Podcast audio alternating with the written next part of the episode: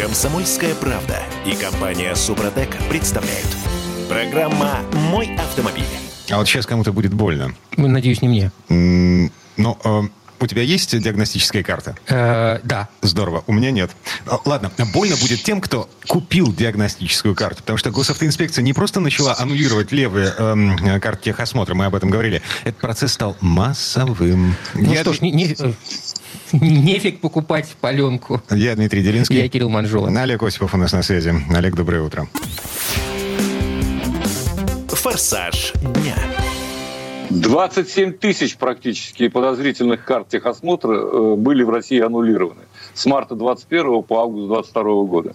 Вот до недавнего времени. А что они вдруг взялись-то э, за это ну, дело? Уже показатель. А, слушайте, в общей сложности 27, да. Но если смотреть на разбивку по месяцам, а есть и такая статистика, видно, что масштаб процесса э, нарастают. При этом сгорают самые свежие карты, оформленные, там, условно, месяца два назад. Ну, потому что акция пошла. Э, Вот когда начали, так сказать, когда дали а, отмашку, э, чтобы проверяли все это дело, и в том числе, кстати говоря, и с камерами можно это все замутить, эту историю, так сказать, можно и отслеживать через автомобили по номерам очень легко. Э, и Союз операторов техосмотра уточнил, что в ГИБДД сейчас максимально строго стали следить как раз за этими картами. И больше всего отмен было в июле. Правда, в сентябре может быть еще больше, еще статистика не подоспела. Мгм. Так, а как это работает э, на пальцах? Вот как объясняет в госавтоинспекции? В течение трех дней, э, после того, как специально обученные люди нашли признаки фотошопа на фоточках в базе ЕИ-100, ГИБДД уведомляет, во-первых, владельца машины, во-вторых, страховую компанию и Российский союз автостраховщиков. Ам, страховую компанию зачем? Я так и не понял, потому что диагностическая Карта карта... не, не нужна для покупки ОСАГО. Э, Соответственно, полис ОСАГО его вряд Не ли привязан. Не, не аннулирует его из-за того, что диагностическая карта левая и аннулирована. Вот. А последствия для водителя конкретные. Значит, штраф 2000 рублей за езду без техосмотра. А дальше э, самое серьезное ГИБДД может снять машину с регистрации. Тут получается так, что э, по современным, по действующим правилам э, диагностическая карта нужна обычному автомобилисту вот в основном, когда он ставит машину на госучет. Мгм. И если в этот момент он использовал поддельный документ, то, естественно, он потеряет регистрацию. Мгм. А потеряет ли он регистрацию, если э, машина уже на учете? Вот- вот это вопрос. А техосмотр левый. Да, может потерять, к сожалению. Здорово. Значит, да, э, на такой машине ездить в принципе можно, но до первого живого инспектора. Э, В крупных городах, кстати, полно камер, настроенных на поиск в потоке машин, снятых с регистрации, и, соответственно, за каждой такой машиной э, патруль ДПС с мигалками. Слушай, в этой ситуации, получается, какой можно дать рекомендацию? Если ты, ты знаешь, что у тебя не настоящая диагностическая карта, ее нужно самому, получается, аннулировать? Чтобы, не дай бог, ты без нее-то ездить можешь? А можно же пройти заново техосмотр и эм, получить диагностическую карту новую, которая вытеснит старую из базы ЕИ-100? Как исправить ситуацию?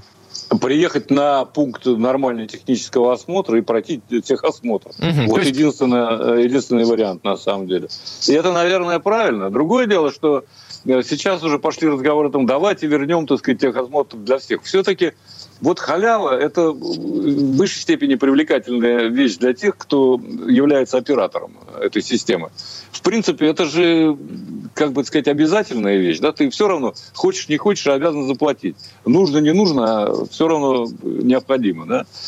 То есть, ну, все это у меня вызывает какие-то нехорошие э, чувства, нехорошие отношения к операторам техосмотра в данном случае. Не нужен он на самом деле. Он нужен только для э, при проведении техосмотра обычного, при заезде на станцию техобслуживания. Вот и все. А все эти отдельные пункты с фотографиями, э, без фотошопа, с фотошопом, все это вообще ни к чему совершенно. Давно всем ясно. Но тем не менее, отказаться от вот таких денег, по сути дела, э, халявных, да, я бы так это назвал, конечно, не в силах люди. Придумывают самые разные пути для того, чтобы заставить нас раскошелить. Слушай, а почему не, Вот всё. не привязать диагностическую К карту... безопасности это не имеет ни малейшего отношения. Почему не привязать диагностическую карту к обычному ТО? Ты приезжаешь менять масло, фильтры. А, зашибись, ты приезжаешь менять масло фильтры куда? В сервис? В гараж? Да, да, ну, ну, ты приезжаешь... А в, в гараже мне э, на гараж лицензия нужна. А, то есть ты хочешь сказать, что большинство из Ну нас да. проводят ТО не пойми где. А я прохожу ТО не, Не пойми Еще где. нужна А, справка. В клубном гараже. Еще нужна Мгм. справка. Еще нужна справка, что тот, кто проводит ТО, он не верблюд, а человек, да, и Ага. имеет То есть фактически э, э, э, верблюдам разрешено диплом. Ну, то делать э, ТО, Так. а выдавать бу- бумажку не, не запрещено. То Ага. есть здесь важнее все-таки то, что тебя, твою, твой автомобиль технически осматривает и технически э, ис- исправляет, да, на- на- нормальный гараж, а не Шарашкина контора. Ну, Понимаешь, о чем я говорю? Ну, что это влияет на А, Тут безопасность. есть еще одна, еще одна тонкость, просто э, одну, одно слово, так сказать, вставлю, если позволите. Дело в том, что сейчас, в связи с тем, что ушли официальные производители автомобилей, и, естественно, закрылось много э, центров по обслуживанию, то вот эти иномарки, которые у нас ездят до сих пор, они э, как бы уже неофициально обслуживаются, а вот как раз в каких-то, так сказать, частных э, компаниях. И они достаточно квалифицированные могут быть, и все там нормально, там Bosch сервис и так далее, не хочу другие называть. Поэтому, конечно, здесь возникают проблемы. Кого наделить э, возможностью вот выдавать эти самые карты диагностические, а кого нет. Так, а, слушайте, ну, ну вот как бы вишня на торте, а, и точку поставим в этой теме, закроем ее. А, Значит, я обслуживался в сервисе, который находится а, неподалеку от моего дома. Это достаточно крупный сервис, вроде бы с хорошей репутацией, и у них была лицензия на техосмотр. Отлично, я ушел оттуда после того, как они накосячили в третий раз. Вот, я ушел в клубный гараж, у которого Без нет- лицензии. Без всякой лицензии. Вот. Ну, как бы рыночек порешал. Вот. За, за- за меня, за всех. И сейчас диагностическая карта мне нужна только в двух случаях. Если я соберусь э, покупать новую машину, ну, в смысле старую Стар- машину, да, подержанную, вот, либо соберусь пересекать границу. Ну, вот. Больше нафиг мне не Ну, нужно. если ре- решишься таксистом стать. Ой, на спасибо. своем автомобиле. Нет, нафиг, нафиг. Эм, Три с половиной минут до конца этой четверти часа у нас есть время на то, чтобы потрогать машину руками. Тест-драйв. А, Ну что, Олег Осипов все еще изучает китайский автопром. Ну и как, Олег, да, я нравится? обещал, обещал, мы с вами в среду говорили об этом. Э, Я обещал, что э, продолжу рассказ о китайце Exit LX, о кроссовере, да, э, достаточно большом, среднеразмерном, хотя он называет компактным, но тем не менее 4,5 метра – это уже приличный большой автомобиль.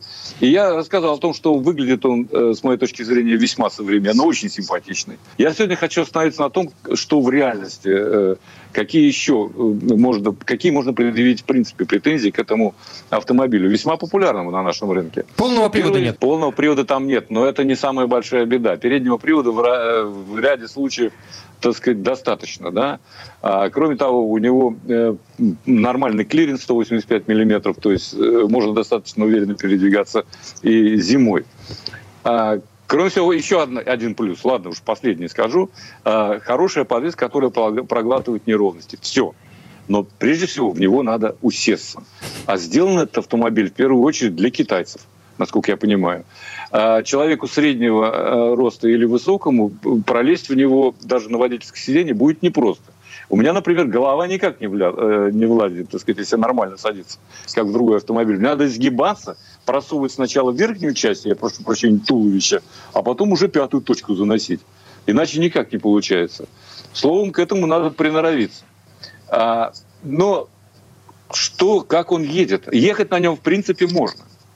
Ни- ничего не скажу. Он достаточно комфортабелен, тут ничего не отнимешь. Но он валкий. Говорят, что подвеску они доводили вместе с Jaguar Rover. Шасси, да? Может быть, не спорю. Но от чего она такая мягкая? От чего он в поворотах норовит уйти э, в снос передней оси, вот той самой ведущей, так сказать. При этом под капотом стоит достаточно бодренький полуторалитровый двигатель с турбонаддувом бензиновый. Э, у этого э, двигателя 147 лошадиных сил. Максимальную скорость он позволяет развить в 185 км в час и разгон до сотни 10,5 секунд. Так вот, 185 км в час, честно скажу, я бы на нем, наверное, не рискнул ехать. Просто потому, что чувствуешь себя за рулем, мягко говоря, не слишком уверенно. То есть вы набираете скорость, но вы не чувствуете на руле ничего. Практически. Там большой люфт, и пока ты, так сказать, вот провернешь его, пока он начнет реагировать э, на движение передние ведущие колеса, э, проходит некоторое время. В общем, это автомобиль не для гона, конечно, но для повседневной езды вот единственное, что я хотел бы... Сейчас популярны достаточно китайские автомобили, просто потому что э, других там не особенно много, да, мягко говоря. Так вот, пожалуйста, если вы будете покупать, предварительно э, заезжайте к дилеру, у которого покупаете, и спросите, скажите, а вот будут ли выпускаться э, запчасти, компоненты для него э, на весь срок службы автомобиля? И вот послушайте, что вам ответит дилер. Даже официальные дилеры предупреждают, что со сменой, с рестайлингом, более того, не просто со сменой поколения, а после рестайлинга, китайцы прекращают выпускать все э, запчасти, которые подходят именно для этой Парадоксально. модели. То есть э, В на том, числе, в том числе кузовные элементы. Обалдеть. Поэтому, если у вас изменилась выштамповка на капоте, то такой компот лет через пять вы уже не купите. Только на Вот разборке. в чем дело. То, да, на разборке, да, конечно, наверное, если удастся такой же найти. А сейчас, поскольку китайский автопром все же развивается достаточно стремительно, да, то смена модели, рестайлинг происходит очень часто. Обратите внимание, как быстро меняются, так сказать, модели, как они быстро совершенствуются. К лучшему, вне всякого сомнения. Но, тем не менее, это надо учитывать, и надо закладывать, э, ну, как бы в бюджет. Эм, жесть какая. Китайская. Олег китайская. был у нас Да, на связи. Спасибо. Спасибо, Да, Олег. Спасибо. дня. Спасибо, Олег. Хорошего дня. Всем удачи на дорогах. Берегите себя. Ну, а мы вернемся буквально через пару минут. В следующей части программы к нам присоединится Юрий Сидоренко, автомеханик, ведущий программы «Утилизатор» на телеканале ЧЕ. И поговорим о том, почему может гореть чек на приборке и что с этим делать. Комсомольская правда и компания Супротек представляют. Программа «Мой автомобиль». А лампочка какая-то загорелась на приборной панели. А что делать? Спасайте, спасайте быстрее. Жесть какая. Чек, чек, чек, чек горит. Короче, мы вернулись. Я Дмитрий Делинский. Я Кирилл Манжула. А, и Юра Сидоренко у нас на связи. Юр, привет. Привет. Доброе утро. Автомастер. Так, ну что, ам, ну, всяко бывает, да? Ну, бывает так, что загорелась лампочка check engine. Слушай, у меня есть приятель, который с этой лампочкой ездит уже, по-моему, полтора года. Вот она там горит, как, э, как фара. И он вообще не обращает на нее внимания. Едет и едет. Эм, ну, Я ему каждый раз говорю... за- слушай, Запасная машина есть. Ну, э, Видимо, да. Я ему каждый раз говорю, слушай, ну ведь доездишься. Нет, говорит. Можно ездить вообще с горящей лампочкой check-engine. Я сейчас скажу, но все, если только не принимайте это прямо за указание к действию. То есть теоретически можно ехать, если неисправность не очень страшная. Вопрос, как это понять. Вот. А вообще, как бы, если вы все-таки добрались до, до места, куда вы должны были доехать, лучше потом съездить в сервис, чтобы вам сделали диагностику. Это очень важный момент. Вот. Ну, то есть, а, допустим, вот нынешним летом а, а, я встал на трассе из-за того, что у меня ушла помпа. Вот, двигатель перегрелся, а, значит, все начало верещать. Э, Вот тут понятно, тут эвакуатор стопроцентный. Если бы у меня вместо помпы, вместо сигнализации о том, что перегрев двигателя, а, загорелась лампочка check engine, а, у меня впереди еще 150 километров. Слушай, ну я бы на твоем месте бы, конечно, не рисковал, хотя мой приятель, который ездит, он наверняка бы на это не обратил внимания. Тут проблема в том, что эта лампочка может зажигаться как по незначительным проблемам, так и говорить о том, что проблемы нарастают. Я прав? И это Юра? совершенно верно. То есть, конечно, она может э, загореться и вам просто сказать, что, например, у вас не работает лампочка. Даже такое может быть. Или там лючок бензобака не закрыт. Такое тоже бывает. Он, ну, вы потом его закрыли, а за это, это прописалось в блоке управления двигателем, и у вас будет все время гореть, пока вы эту ошибку не уберете. Юра, можно, Да. да, можно выделить самые основные, самые частые причины, почему загорается э, чек? Первое – это повреждение кислородного датчика или его проводки. Ну, это знаешь, это кислородный датчик лямбда-зон. Ну, чтобы тот, кто не знает, скажу. Вот. Случается, когда там ехал где-нибудь, пропустил между колес какой-нибудь камень там или бревно, или палку какую-нибудь, она зацепилась за провод, дернулась чуть-чуть, и проводка отошла. Все. Или там на бездорожье обо, обо что-нибудь ударились днищем. Очень А часто... у меня там еще провода болтаются под ним. Мама дорогая. Ну, смотри. И бывает так, что палками действительно цепляют, даже вырывают полностью из датчика вообще все провода. У меня тоже такие случаи были. Люди приезжают ко мне и говорят, слушайте, ну я не знаю, из-за чего загорелось. Я уж что-то с машиной было. э, Нет, нет, ничего не делал. Я вниз забираемся, а там провода оторваны. Секунду, а в этой же ситуации фактически датчик уже не работает. Точнее, не фактически, он не работает. Он не должен работать. Тогда получается проблема с подачей кислорода. Да, но при этом смотри, какая история. все-таки это не настолько страшная неполадка, чтобы двигателю не давать, не давать дальше автомобилю ехать. То есть это, ну, как бы э, не убьет это мотор. Просто больше будет жрать бензина машина. И будет работать неровно. Но машина будет ехать. Соответственно, блок управления двигателем, он вам показывает лампочкой check engine, что у вас какой-то ну, какая-то неполадка, и переводит двигатель в, в аварийный режим. То есть аварийный режим, при котором он отсоединяет часть датчиков, и машина прет вот, ну, как есть. Без всякой экономии, безо всего. То есть сколько есть бензина, столько там впрыскивает туда, так как надо. Зажигание лупит тогда, когда надо, и тогда, когда не надо, но машина доезжает. Ну, здесь, здесь нужно вспомнить по поводу того, что начинает двигатель, э, в общем-то, ресурс свой терять. Э, увеличенное... Ну, в, в, в, в результате это приведет, конечно, к, ну, через какое-то время, понятно. Ну, дело. смотря сколько ты будешь ездить на, на, таком, э, на, на такой неисправности в аварийном режиме. Если 100, Но он 100... полтора года, э, Кириллов приятель, полтора года ездит человеком. Нет, слушайте, у меня тоже, в принципе, я могу сказать, у меня на моем УАЗе, у меня постоянно при большой нагрузке, когда я тащу с собой прицеп дачу, вот на, на съемки поехали нового сезона, потащили с собой прицеп дачу. Вот. Э, и у меня постоянно загорается чек-энджин. То есть э, чек загорается. Я знаю почему. Потому что когда я нажимаю на газ, сзади большой вес, у меня катализатор, он уже, ну, так он уже сколько, 12 лет уже. Вот. Он все-таки подзабился уже. Естественно, производительность его не та. И по кислородному датчику идет ошибка. О том, что э, плохая проходимость катализатора. Я эту неисправность знаю. Но ничего страшного в этом нет, потому что когда я еду без прицепа, у меня все в порядке с автомобилем.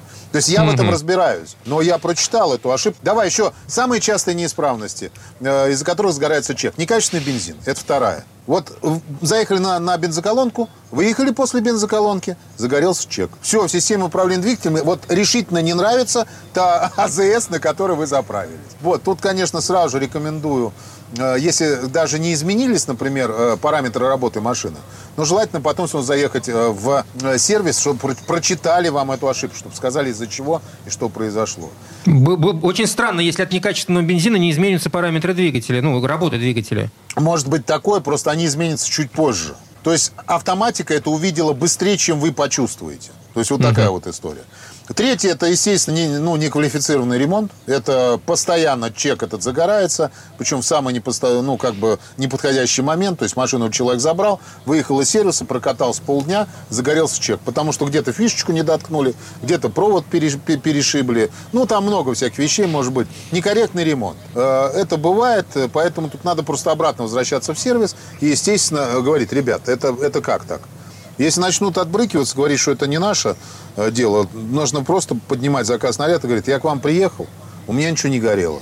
Потом я у вас забираю машину, чек горит. Пожалуйста, разберитесь. Вот. И четвертое, ну, это как бы проблема уже в датчиках конкретно. Какой-то датчик выходит из строя, или его проводка, мы про это уже говорили. Ну, там не только датчик кислорода, там все, чего, массового расхода воздуха, положение э, э, дроссельной заслонки. Ну, иногда бывает, что от датчик положения коленвала чуть-чуть иногда выходит из строя, то есть не полностью, если он полностью выйдет из строя, тогда все, машина просто станет. А здесь бывает там просто пропуск зажигания, то есть э, чуть-чуть контактик отошел, трык-трык пропал на короткое время. Машина так, э, ну, рывочек произошел и дальше поехала. Двигатель, э, то есть э, электронный блок уже это учел, он уже это запомнил и записал. Вот такая вот вещь. Большой брат следит за вами. А, ладно, а, приговорили. А, что делать, если все это происходит вдалеке от сервиса? А, ну смотри, Дим, вот Мои э, рекомендации такие. То есть, если у вас загорелся чек, э, и ни, никак на машине не отразилось, вот, ну, то есть на, на работе, на движении э, автомобиля, никак не отразилось, не ухудшилось ничего, то, в принципе, можно продолжать ехать дальше. Естественно, э, единственное, что, проверив уровень охлаждающей жидкости, уровень масла, тормозную жидкость и ГУР, если есть. Это прям надо выйти, остановиться и проверить, потому что из-за некорректной работы датчиков тоже может загореться э, чек. Понимаете, там например, уровень масла э, понизился, давление повысилось в двигателе. Датчик прочитал, и, и пошло дело не так, э, как надо. И посмотреть на течь бензина, потому что иногда бывает, э, если рампа э, подтекает, топливная э, рампа, которая стоит на форсунках, если она начинает подтекать, в ней давление падает, и довольно умные машины есть, которые считывают это давление. Если блок управления двигателем прочитал, что там давление маленькое, он может просто начать, ну, как бы меньше топлива туда впрыскивать. Или, наоборот, больше начнет давать топлива. Ну, то есть там свои нюансы есть. То есть, если у вас ничего Короче... не изменилось, то, в принципе, можете ехать аккуратненько. Окей, значит, э, прислушались, э, присмотрелись к показаниям приборов на приборной доске, дернули капот, посмотрели под капотку, э, все ли там нормально. Если ничего не поменялось по сравнению с предыдущим разом, едем дальше. А, а вообще можно как-то продиагностировать самостоятельно эту проблему? Или нужно обязательно ехать в сервис? У меня, например, в бортовом компьютере есть режим диагностический, и можно просто перещелкивая э, вот эти бегунки ну, и, и чего там? на подрулевом лепестке, можно посмотреть э, какие ошибки есть. У тебя они выведены уже. То есть, ну окей, ладно. Нет, ну нет, хорошо, когда есть такая опция. На многих автомобилях просто такой опции нет. Я рекомендую сейчас сделать э, всем. Самому стать диагностом. Элементарно совершенно. Смотрите, у всех сейчас есть смартфоны. Э, нужно купить э, специальный такой портативный э, сканер. Он стоит 300 рублей. 350, 400. То есть вот такая цена небольшая. Реально, и сейчас он столько стоит. То есть вот последний раз я покупал, у меня человек заказывал за 500 рублей. Маленькая такая штучка, она вставляется э, в, в OBD разъем. И он реально работает? Да, и причем реально э, берешь, ставишь приложение, бесплатное совершенно, э, там есть инструкции по установке, ставишь приложение э, в телефон, смартфон, и все, ты сам можешь прочитать ошибку. Причем все на русском языке выходит. И дальше ты можешь вполне прочитать ошибку. Это делается прям вот элементарно совершенно. И можно позвонить там сервискам, спросить, ребята, вот такая ошибка, могу ехать или нет? Они говорят, да, можете следовать к нам, только там соблюдать такие-то меры предосторожности. Или кто скажет, все, брат, стой, никуда ехать нельзя, иначе машина кончится по дороге. Все, значит, берете, вызываете эвакуатор. Реально, э, воспользуйтесь. Если кому-то интересно, чем пользуюсь я, напишите мне э, в соцсети Сидоренко Юрий Официал ВКонтакте, я вам расскажу то, чем пользуюсь я. И с помощью этой приблуды э, можно еще и скинуть эту ошибку. Ну вот, э, лампочка погаснет, едешь дальше, смотришь, появляется, возвращается лампочка или нет. Да-да-да, то есть получится это текущая ошибка или она случайно возникла. Слушай, а вообще разъем этот легко найти? Да, он... Куда вставляется? Сканер? Слушай, это ну просто найти. То есть надо просто посмотреть, где он находится у вас в автомобиле по инструкции по эксплуатации. Как правило, это либо в бардачке, либо под бардачком, либо в, в средней консоли находится. Ну, все, все время где-то он там внизу находится. Внизу под угу. панелью. То есть, как правило, к нему доступ э, легкий он не ограничен совершенно. Я, по крайней мере, за сколько, сколько работаю времени, ни разу не было проблемы найти, добраться до разъема. То есть, как правило, это все очень легко. Какая-то крышечка маленькая снимается, либо вообще просто так он там стоит. Круто, весело. Почувствуй себя диагностом, называется. Как, как, как взрослый. Юрий Сидоренко, автомеханик, ведущий программу «Утилизатор» на телеканале Че был у нас на связи. Юр, спасибо. Юр, спасибо. Хорошего дня. Большое спасибо, всем удачной дороги. Ну, а мы вернемся буквально через пару минут. А в следующей четверти часа у нас Федор Буцко. Поговорим о том, почему Европейский суд заставил владельца Porsche пересесть на Ford и о чем скорбят немецкие таксисты. Комсомольская правда и компания Супротек представляют. Программа «Мой автомобиль». А паршеводы должны страдать. Должны. Э, Неизбежно. Нефиг, потому что. Короче, э, в этой четверти часа вот, вот такая новость для обсуждения. Суд в Европе обязал владельца автомобиля Porsche пересесть на Ford. Как так? Вот сейчас нам Федор Буцко объяснит. Федь, доброе утро. Доброе утро, Федь. Всем привет. Дорожные истории. И что это было? Это комичная история. Дело в том, что ну, вот, э, судебная тяжба. Сейчас вообще очень много народ судится, все недовольны, наверное, из-за тоже последних лет, которые были тяжелые, которые следующие, видимо, будут не сильно легче. Ну, люди вообще э, как-то стали ну, больше сквалыжничать. И в данном случае история следующая.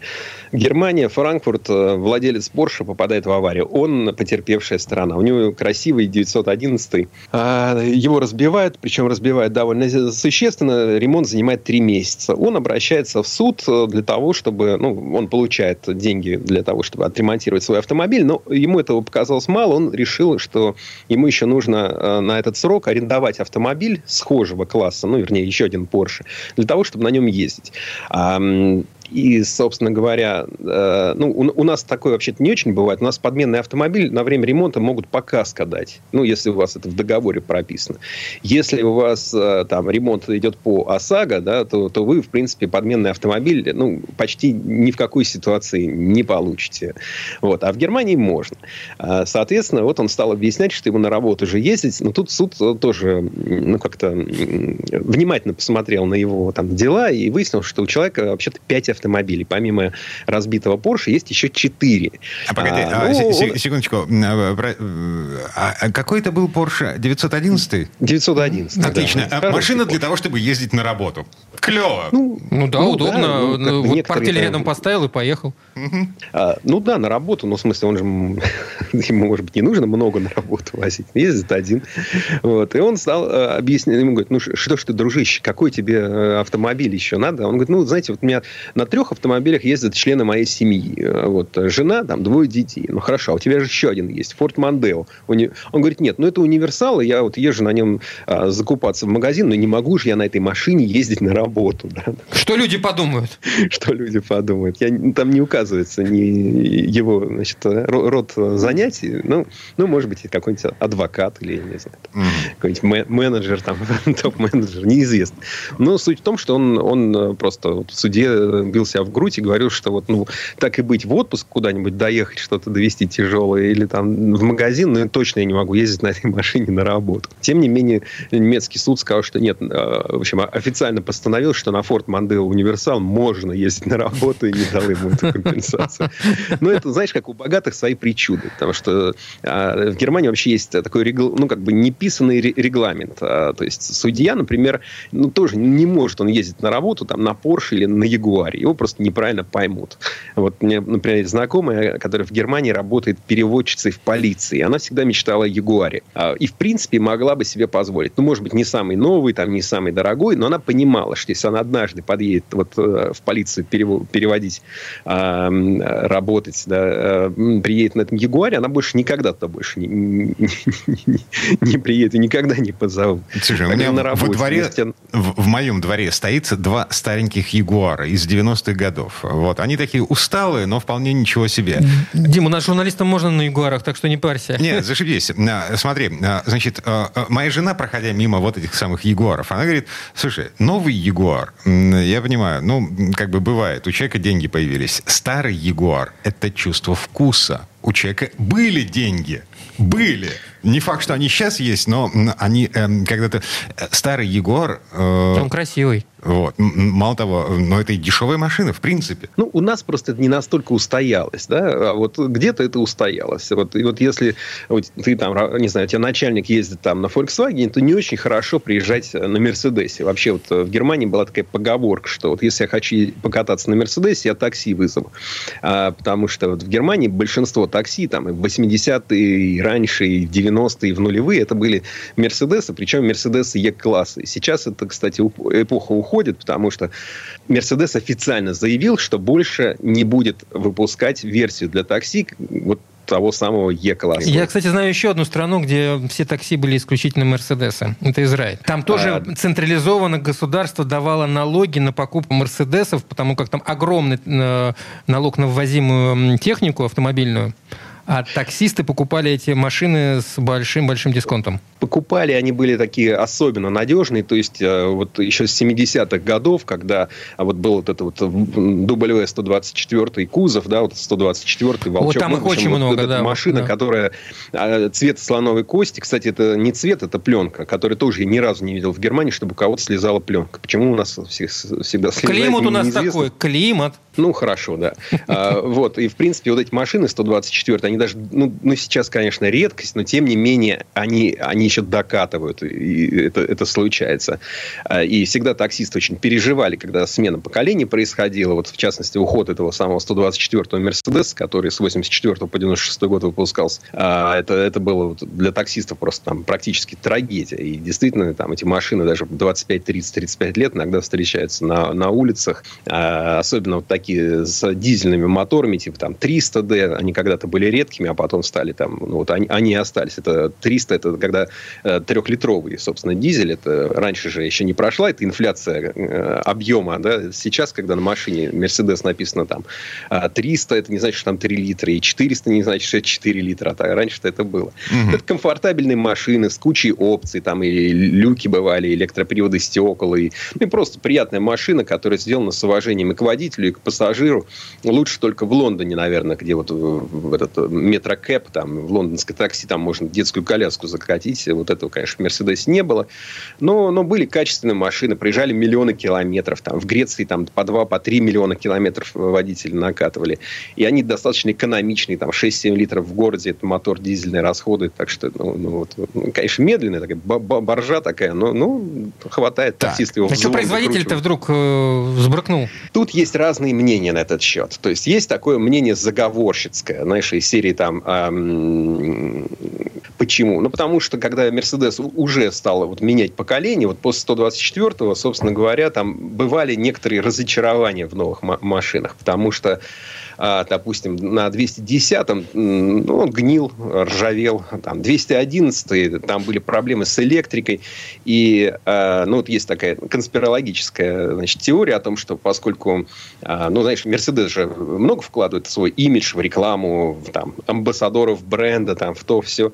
Но если ты даже услышав всю вот эту историю маркетологическую, потом сядешь к таксисту, а он тебе будет рассказывать о том, как, значит, машина ненадежная, то имидж будет сильно испортен испорчен. Но, наверное, дело все-таки скорее не в этом. Все-таки, ну, хорошие машины Мерседес, что уж там греха таить.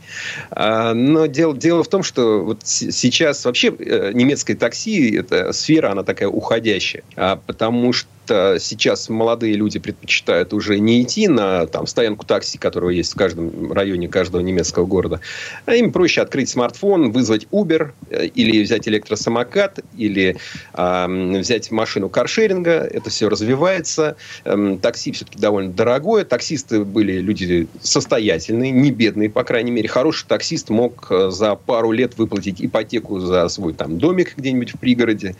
Эм, и был достаточно высокий порог входа и профессиональный, и финансовый, и такси. Таксист вообще брал себе половину от счетчика, еще все чаевые. Ну, это, а такси был не дешев. То есть они, они хорошо зарабатывали.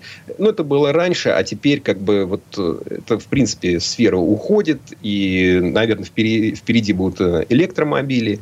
Пока их мало, даже в Берлине всего э, там 1% автомобилей такси стал электрическим. А, ну, вообще, погоди, а Uber немецкий чем-то отличается от нашего российского, или ничем не отличается от нашего российского Uber. Так любой может, видимо, подработать. Но, Но ну, я... Uber это любой может подработать. А. У нас все-таки Uber чаще всего это там, ну, тот же таксист, который ездит э, и по Яндексу, и по Уберу, и по Гету. По всем агрегаторам, какие есть. Да. Угу. То есть э, а, ну, условный Солярис э, на дорогах Германии с шашечками. Вам ехать или, или шашечки нужны? Вот, ну, вот Uber, в, этом Uber в Европе без шашечек. Это и, и в Европе, и в Америке Uber без шашечек. И, собственно говоря, поэтому их терпеть не могут таксисты. Там в Америке могут и вообще нападать довольно крепко. Там бейсбольную биту достать таксисты и там по Uber этому треснуть. Ну, редкость. Там понятно, что там, дорожные конфликты везде случаются.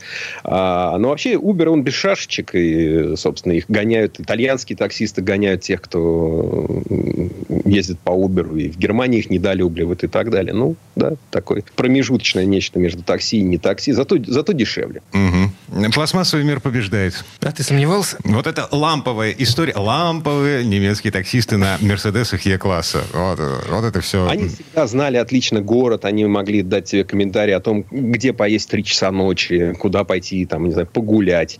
Они никогда не смотрели в навигатор для того, чтобы ну, даже это, отвезти тебя в какой-нибудь там... То есть это как это вот все таксисты, как таксисты. наши были все то же да, самое. вот эту вот дорогу покажешь, или как, как, как пишется ваша улица, такого, чтобы вбить в навигатор, такого я там не видел никогда. А в Uber это, конечно, все будет. Угу. Так, а, и что теперь получается? А, Е-класс а, станет менее, а, ну, в смысле, реже встречаться на дорогах? Есть... Ну, постепенно, да, будет уходить, будут переходить люди на другие машины. Может быть, Мерседес все-таки предложит какую-то версию для такси, но, скорее всего, это будет уже что-то на базе а, электрического автомобиля и другого класса. Скорее, это что-то будет около минивэна. Ага. А, ну, как лондонские кэбы. Ладно. А, Живем и видим. С, с, с некоторым подозрением смотрим в светлое будущее. Федор Буцко был у нас на связи. Федь, спасибо. Федь, спасибо. Хорошего дня. Всего вам доброго. А мы вернемся буквально через пару минут. В следующей части программы у нас журналист и летописец мирового автопрома Александр Пикуленко. Послушаем историю о французах в России. Комсомольская правда и компания Супротек представляют. Программа «Мой автомобиль». А это мы вернулись в студию радио «Комсомольская правда». Я Дмитрий Делинский. Я Кирилл Манжула. И в этой четверти часа у нас традиционная история от Александра Пикуленко. Компания «Рено» по праву считается одной из самых крупных и узнаваемых автомобильных марок в мире. В год с ее конвейеров сходит свыше 2,5 миллионов автомобилей, которые продаются в 165 странах мира. Компания была основана в 1898-м братьями Рено Луи, Марселем и Фернаном. И буквально через несколько лет после основания компания Рено начала активно продвигать свои автомобили на российском рынке.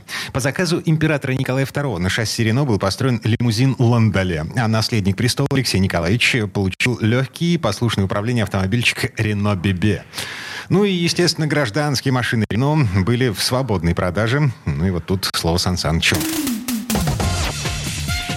Предыстория.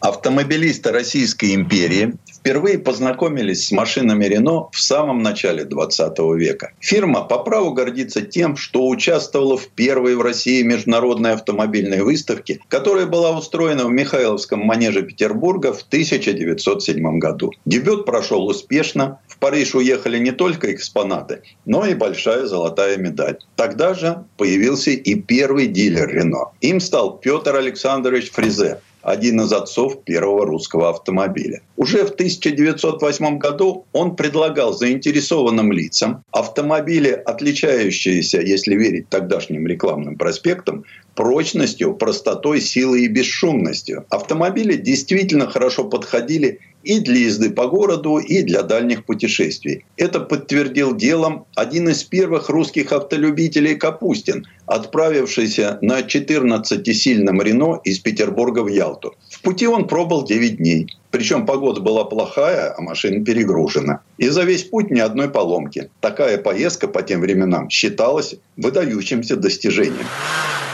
Число машин Рено постоянно увеличивалось. Так, в 1910 году в Петербурге числилось 44, через год 54, а в 1912 году уже 61 автомобиль. Большинство машин были частными. Владельцами были записаны граф Голенищев-Кутузов, баронесса Раевская, хозяин гаража Змеев и многие другие. По распространенности марка Рено занимала в столице шестое место, а вот в провинции их было мало. Но настоящий рассвет деятельности фирмы в России начался в 1913 году, когда после четвертой международной автомобильной выставки в Петербурге Рено выступил в трех разделах. Легковые автомобили, грузовики и двигатели. В выставочном каталоге отмечалось, автомобили это старой французской фирмы, основанной в 1900 1898 году и положивший немало трудов на развитие автодела, пользуется в настоящее время репутацией едва ли не самых хороших машин из известных в Европе. К этому времени Рено предлагал 8 типов легковых шасси с двух, четырех и шестицилиндровыми моторами. Была большая гамма шасси для грузовиков, амнибусов и фургонов. На выставке грузовик Рено получил почетный диплом военного ведомства за простоту, прочность и рациональность конструкции. Кроме того, он же был отмечен и почетным дипломом Министерства путей сообщения. А самым-самым экспонатом стенда стал 40-сильный лимузин «Ландале» с кузовом от Кельнер и сыновья, сделанный специально для государя-императора. Машина была немалых размеров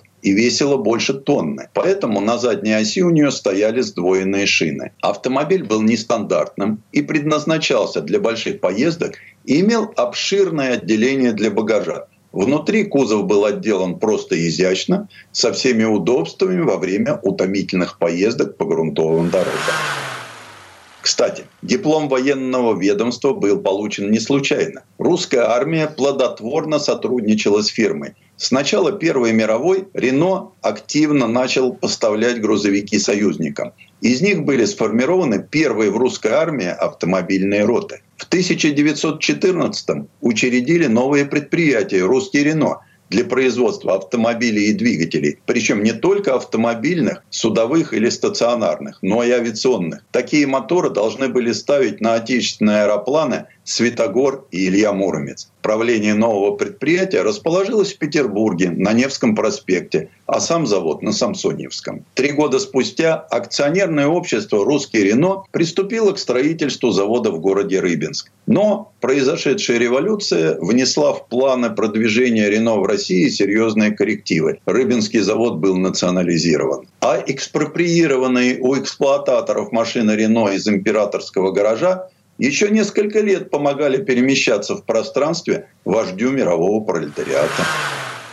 Октябрь 17-го на несколько лет прервал отношения компании с Россией. Но уже в 20-е годы на московских улицах появились автомобили марки «Рено». Они работали таксомоторами, причем долго. Последнюю машину списали в 1935 году. Их даже описал поэт Маяковский черные, как браунинги Рено. Он же вместе с Лилией Брик стал владельцем маленькой реношки благородной машины масти, которую купил в Париже. Тогда владельцев частных машин в стране можно было пересчитать по пальцам. Потом был большой перерыв до конца 60-х прошлого века. Отношения возобновились в момент выбора автомобиля для массового производства. Выбирали из двух победителей конкурса «Автомобиль года» Renault R16 и Fiat 124. Предпочли последнего. Уж очень непривычен был силуэт первого в мире хэтчбека и сложен в производстве передний привод. Но сотрудничество продолжалось. И при технической помощи Renault были модернизированы АЗЛК и Ижевский автозавод. Если в эти годы при помощи французов, иронии судьбы, проводилась реконструкция АЗЛК, тогда они помогали только технологиям и оборудованию, то в 1998 году было зарегистрировано российско-французское СП «Автофрамос», автомобили Франция-Москва, учредителями которого выступили Рено и столичное правительство. Цель – производство автомобилей в столице. И началась в 90-х российская автомобильная современность. На территории, казалось бы, навсегда остановившегося завода «Москвич» возобновили производство массовых и доступных автомобилей марки «Рено». Буквально за несколько месяцев преобразились и были полностью готовы к началу сборки автомобилей цеха недостроенной третьей очереди АЗЛК. Как всегда, иностранцев заманивали сюда обещаниями многочисленных льгот, предлагали прекрасное помещение, недорогую, но квалифицированную рабочую силу. Московские руководители, словом, меду не жалели, лишь бы заполучить именитого иностранного партнера. Кроме того, по словам тогдашнего главы концерна «Рено», Москва была очень привлекательна с точки зрения логистики. Словом уговорили